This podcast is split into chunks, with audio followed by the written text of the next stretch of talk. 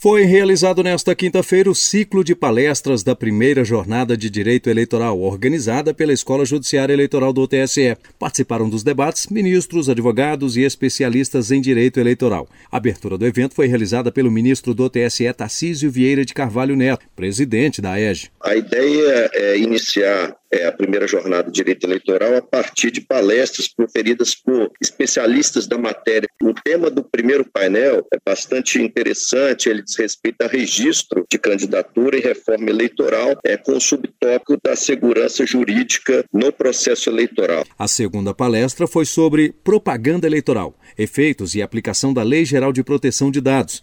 Já no terceiro painel foi debatido o término do mandato eletivo e a perda superveniente do interesse processual, repercussões nas ações judiciais que importam a declaração de inelegibilidade. As propostas de enunciados serão debatidas pelos grupos de trabalho já na sexta-feira, dia 7 de maio. As aprovadas vão ser analisadas pelo plenário do TSE no dia 10 de maio, segunda-feira, com transmissão ao vivo pelo canal da Justiça Eleitoral no YouTube. A primeira jornada de direito eleitoral, que tem como coordenador geral o vice-presidente do TSE, ministro Luiz Edson Fachin, recebeu 253 trabalhos de diversos temas, como direitos políticos, financiamento de campanha e crimes eleitorais. Do TSE, Rimac Souto.